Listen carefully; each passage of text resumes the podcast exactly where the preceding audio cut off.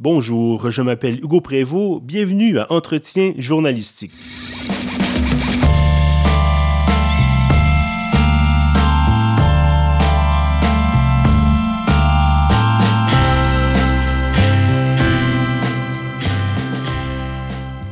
Donc à ce douzième épisode de notre série Entretien journalistique, des entrevues avec des personnalités marquantes du journalisme d'ici et d'ailleurs.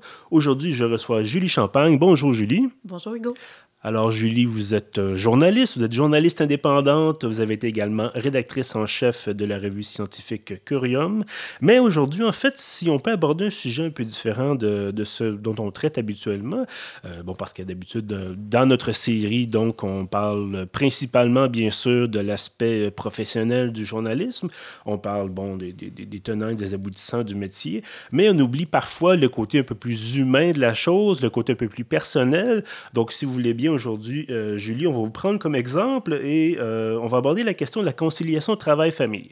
Donc, peut-être en, deuxième partie d'entrevue. Euh, tout d'abord, en fait, j'aimerais revenir un peu sur votre parcours parce que, bon, on disait, je disais à l'instant que vous êtes bien entendu journaliste, mais vous avez également étudié en marketing, donc une autre vie, une ancienne vie peut-être auparavant, donc études en marketing à l'Université McGill. Expliquez-moi un peu d'abord comment est-ce qu'on passe du marketing au journalisme? Ben en fait, euh, j'ai commencé à écrire à la pige avant même de prendre ma décision sur euh, ma voie à l'université. J'ai fait ma première pige, j'avais 17 ans.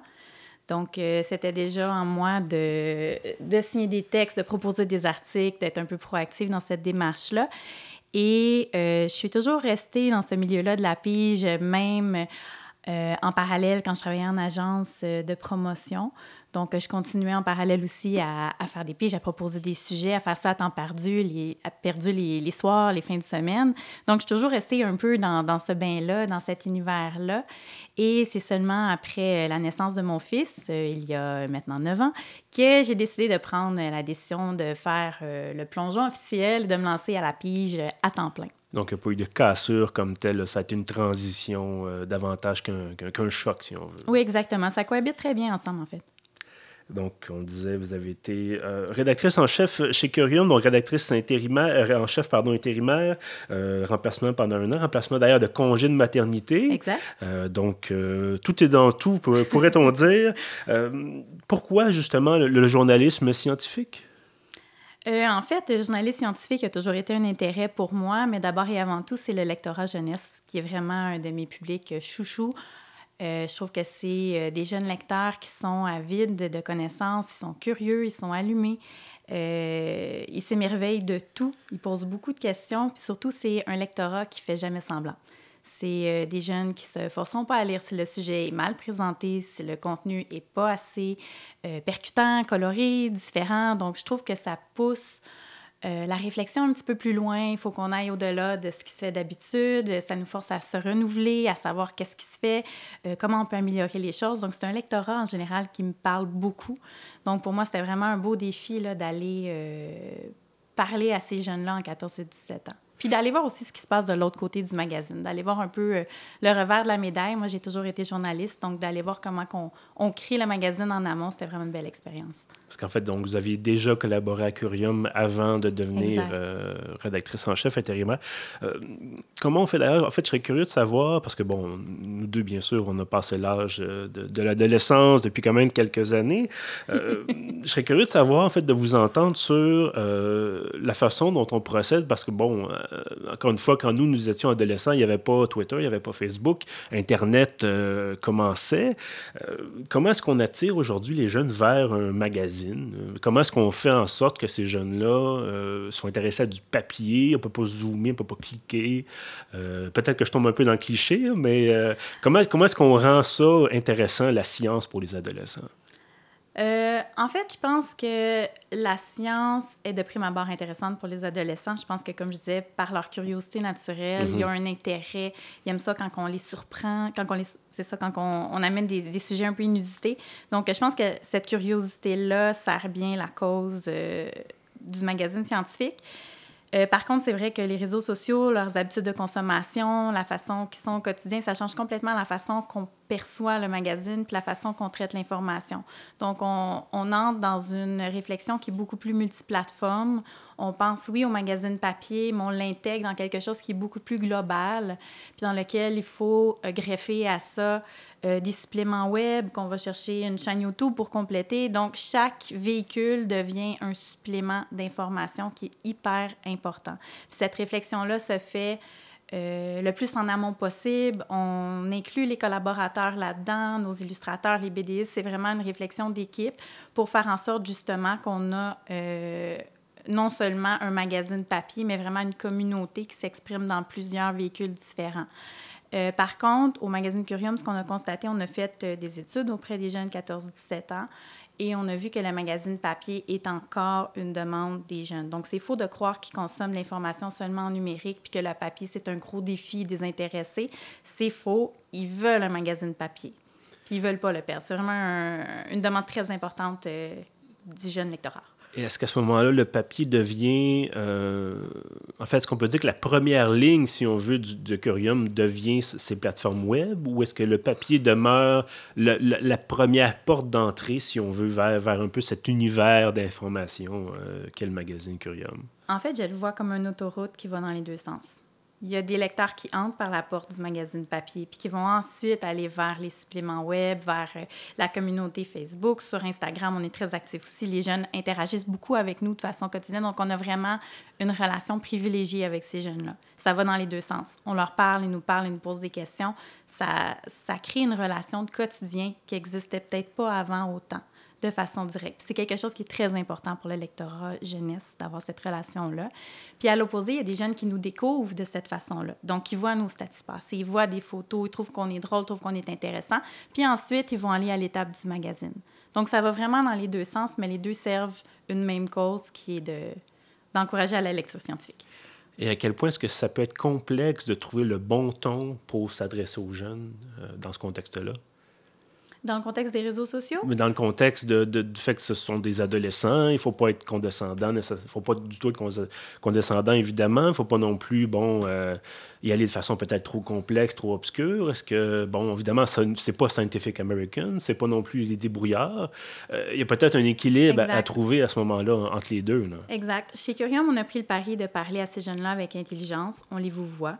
On donne l'information juste. On donne l'information vraie. Donc, on ne prend pas des détours, on ne prend pas des raccourcis.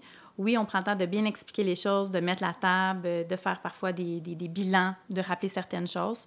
Mais je pense que cette approche-là sert vraiment bien le magazine parce que justement, les jeunes 14-17 ans sont très informés plus que jamais, ils consomment beaucoup d'informations. Il euh, ne faut faut pas avoir peur de leur présenter des dossiers qui sont étoffés, qui sont costauds. Ils sont très intéressés par ce genre de contenu-là. On le voit, nous, tous les mois. Parfait. Donc, euh, bon, ce remplacement, euh, on disait, a duré le temps d'un congé de maternité. Euh, vous êtes redevenu un peu par la force des choses journaliste indépendant. Vous aviez mis vos, vos piges en, veilleuse, si l'on peut dire. comment s'est passé le, retour au journalisme indépendant? Très bien. En fait, c'est une bonne question, mais j'ai la chance d'avoir des clients qui sont très fidèles, qui sont loyaux. Je suis à la pige depuis dix ans maintenant, j'en vis très bien. Et je crois que c'est euh, d'avoir ce réseau-là en place, euh, euh, d'avoir une bonne connaissance aussi des différentes publications, des différents magazines, qui sont les lectorats, quels sont les sujets, de rester un peu dans ce bain-là en en consommant nous-mêmes beaucoup. Ça permet un retour qui est peut-être un petit peu plus facile, puis un, petit peu plus rapide. Puis j'ai la chance évidemment de poursuivre à travailler avec cette belle équipe-là chez Publications BLDO, au débrouillard et à Curium encore. Oui, effectivement. Bon, on discutait un peu avant l'entrevue, vous disiez que vous étiez à la fois journaliste et consultante en marketing euh, pour les publications BLD. Euh, comment est-ce qu'il n'y a pas un risque de, de, de, se tromper de chapeau? Est-ce qu'il n'y a pas un risque de, confusion peut-être en mélangeant les genres? Euh, non, je ne penserais pas. C'est quand même deux chapeaux qui sont assez distincts dans ce cas-là parce qu'effectivement, dans certains cas, la frontière pourrait être délicate. Ce n'est pas le cas dans le cas présent parce que c'est vraiment deux rôles qui sont très distincts. Puis l'équipe des débrouillards euh, est, très, euh, est très impliquée dans la vie scolaire, dans la vie des jeunes, avec des projets euh, pour aider les enseignants ou comme la Journée nationale Je lis la science, où est-ce qu'on encourage l'éveil scientifique par la lecture. Donc, c'est quand même proche de la mission des magazines, mais c'est en, en même temps complètement distinct du contenu éditorial. Il n'y a pas de lien entre les deux, c'est vraiment une activité qui s'inscrit dans la mission des magazines. Donc, non, les chapeaux sont assez, euh, assez distinctifs. Parfait. Bon, outre euh, cette, euh, cette, la poursuite de cette collaboration avec les publications BLD, vous écrivez pour d'autres magazines, vous écrivez pour Coup de pouce, vous écrivez pour Cool, Moins ici, Moins compagnie, pardon. N'existe plus. N'existe plus maintenant. Bon, vous écriviez pour, pour Moins compagnie. Peu Moins compagnie. Peut-être un peu de difficulté à suivre le rythme de. Ça va très vite. la vie est mort des, des publications magazines. Oui. Comment on s'organise pour pour dire bon, ben aujourd'hui, je commande pour un tel type de magazine. Demain matin, c'est euh, un angle complètement différent, un public différent. Est-ce que vous avez un système particulier?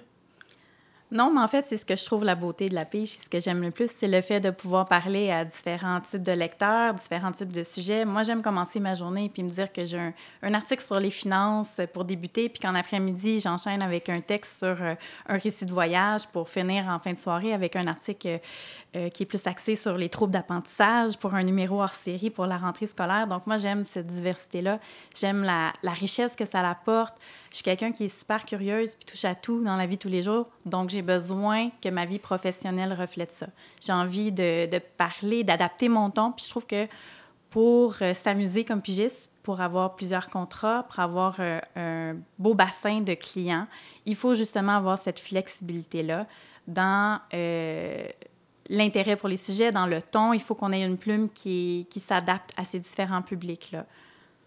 D'accord.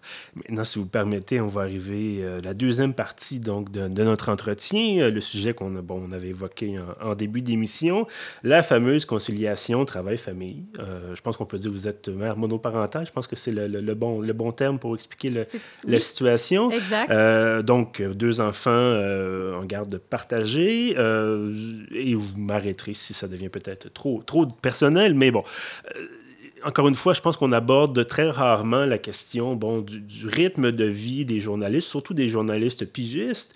Euh, on est souvent appelé à réagir au quart de tour, appelé à, bon, euh, sur un coup de tête peut-être de dire ce sujet-là sur un bon papier, euh, de se précipiter sur le téléphone, faire des entrevues, préparer bon reportage sur le terrain, au détriment, peut-être trop souvent, de la vie personnelle, de la vie de famille. Bon, comment, euh, encore une fois, ça va, on, va revenir peut-être à la question du, système, euh, la question de, peut-être vos trucs et astuces. Euh, Comment voyez-vous de votre côté cette, situation-là de combiner justement le journalisme indépendant et la, vie de famille? Est-ce que vous avez des horaires stricts en disant, bon, passé 17 heures par exemple, euh, mon téléphone est fermé, euh, je ne réponds plus à mes courriels? Ou est-ce que vous, vous essayez de jongler un petit peu et de dire, bon, ben, j'ai peut-être 15 minutes, je vais répondre à un message euh, pendant que, bon, mes enfants sont dans le bain, peu importe. comment ça fonctionne? comment ça fonctionne de votre côté? Mais ben, en fait, je dirais que c'est une vie à deux vitesses minimum. Parce que, bon, c'est sûr que ma réalité fait en sorte que j'ai une semaine où est-ce que je dois m'impliquer beaucoup plus dans ma vie familiale. Donc, euh, à ce moment-là, j'ai des horaires de travail qui sont réduits pendant le jour, ce qui m'empêche pas de travailler souvent, soit de soir ou d'essayer de finaliser des trucs la fin de semaine. Mais ce qui importait surtout pour moi, c'était euh, la flexibilité d'horaire. Pour moi, ça prime sur le nombre d'heures de travail investi par semaine. Parce que comme pigiste, c'est faux de croire qu'on travaille moins. Au mhm. contraire, on travaille plus que comme salarié. La seule différence, c'est qu'on peut aménager ces heures-là de façon plus euh, plus adapté à nos besoins du moment. Ce qui est parfait pour quelqu'un comme moi qui a comme une vie à deux vitesses. Donc, la semaine où j'ai mes enfants, je peux jongler avec ça un peu plus facilement pour prioriser mon temps avec eux, qui est à travailler le soir. Et la semaine où je suis 100% journaliste, ben, je peux en prendre un petit peu plus puis essayer d'avancer, mais prendre un petit peu plus d'avance. Donc, il n'y a pas de truc magique. Je pense que c'est de la discipline beaucoup parce que c'est beaucoup de travail. C'est d'avoir une bonne priorisation aussi dans le choix des commandes qu'on fait, d'apprendre à dire non, ce qui est le travail d'une vie pour un pigiste. C'est mhm. très, très, très difficile d'apprendre à laisser aller certaines piges quand ça ne convient pas, puis d'avoir confiance que ça ne veut pas dire qu'on n'aura plus d'appels dans un mois quand le magazine va ressortir. Euh, donc, je pense que c'est pas tant euh, de trucs ou astuces comme ça. Au contraire, je pense qu'il faut beaucoup euh, y aller au jour le jour, mhm. essayer de s'adapter, être dans le être un, un, peu dans l'adaptation, dans l'improvisation. Il est question, bon, on est en période préélectorale. En fait, bon, certains diront que les, élections sont déjà commencées. Mais bref, officiellement, le déclenchement est encore dans, quelques jours. il y a été question, entre autres, ici comme ailleurs, hein, y compris en Europe, du droit à la déconnexion. Euh, du droit, bon, de la part des employés, une fois la journée de travail terminée, de fermer le téléphone et de ne plus répondre aux courriels, aux appels, avec les, fameux téléphones intelligents, évidemment, euh, euh, plus personne n'est vraiment loin du bureau. Mm-hmm. bon, vous disiez à l'instant, vous, vous avez aménagé en fonction de vos horaires de, garde, entre autres, votre semaine de travail, vos horaires de travail. Et donc, pour vous, est-ce que ça serait quand même quelque chose à réclamer à vos, employeurs de dire... Euh, malgré bon, l'aménagement, encore une fois, de, vos horaires euh, en fonction de vos disponibilités, de dire, bon, ben, à partir de cette heure-là, c'est pas vrai que je réponde à un appel ou à un texto ou à un courriel, de vraiment dire, euh, je m'appuie sur une loi québécoise, par exemple, et de dire, mm. selon la loi, vous ne pouvez pas me demander de répondre, et donc je ne répondrai pas. Oui, je comprends tout à fait. Moi, je le perçois plus comme pigé, je le vois comme une responsabilité personnelle à moi d'établir mes propres, mes propres limites, mes, mes, où est-ce que où je veux aller, parce que c'est important pour moi quand même de donner un, un bon service à mes clients. je viens du milieu de la publicité, donc je suis habituée de respecter mes délais. Je suis super mhm. rigoureuse dans mon travail. Si on me demande quelque chose de dernière minute, je fais tout pour accommoder aussi. Donc, euh, c'est quelque chose qui est assez important pour moi d'offrir cette flexibilité-là à mes clients tout en conciliant mes, ma réalité familiale, puis en, essayant de garder une bonne qualité de vie à travers tout ça. Donc, je pense que c'est une responsabilité personnelle quand on est pigiste de mettre nos limites. C'est quelque chose qui est assez difficile à faire parce que comme pigiste, on est notre propre patron. C'est à nous de, de, de, se donner le droit aux vacances, c'est à nous de se donner le droit aux journées fériées parce qu'on les a pas. Puis c'est facile de juste continuer à travailler jour après jour sans s'arrêter jamais. Même chose pour les pauses dans la journée. Mm-hmm. Donc, c'est vraiment... Euh, c'est une, une, prise de conscience personnelle qu'un pigiste doit prendre un jour ou l'autre dans son parcours. Parce que sinon, justement, c'est trop facile de travailler tout le temps. Mais je pense pas que ça passe nécessairement par une loi, plus que par une prise de conscience. Est-ce que vous jugez qu'avec les années, bon, évidemment, vos enfants vont vieillir, euh, peut-être un peu moins de, de, de besoin de, supervision constante peut-être ou de, de, gestion au jour le jour? Bon, éventuellement, des enfants, ça, ça, ça, va à l'école. On travaille là-dessus. On travaille là-dessus. Euh, mais est-ce que vous pensez que justement cette responsabilité-là, vous parliez de, l'importance de, bien gérer les choses, est-ce que vous pensez que ces responsabilités-là vont aller en s'allégeant avec les années ou est-ce que ça va rester, ça va simplement se transformer pour demeurer sensiblement la même charge de travail? Les responsabilités familiales ou les responsabilités ben, en fait, parce qu'évidemment, les, responsabilités de gestion, bon, de, l'horaire dépendent, dans votre cas, en partie de, la question de responsabilité familiale.